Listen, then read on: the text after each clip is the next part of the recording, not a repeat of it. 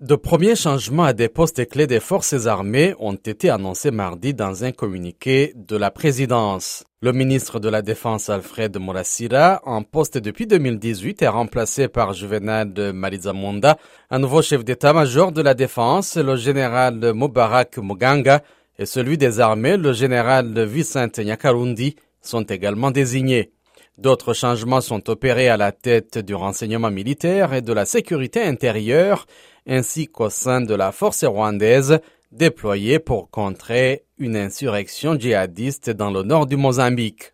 Le président et commandant en chef des forces armées, Paul Kagame, a également renvoyé des forces de défense rwandaises, le général Aloïse Muganga, le général de brigade Francis Mutiganda, ainsi que 14 officiers dont les noms n'ont pas été communiqués.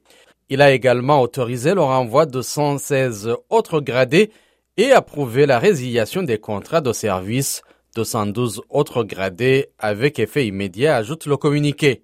Selon le porte-parole de l'armée Ronald Guivanga, les généraux Muganga et Mutiganda sont renvoyés pour indiscipline et quittent l'armée sans aucune allocation.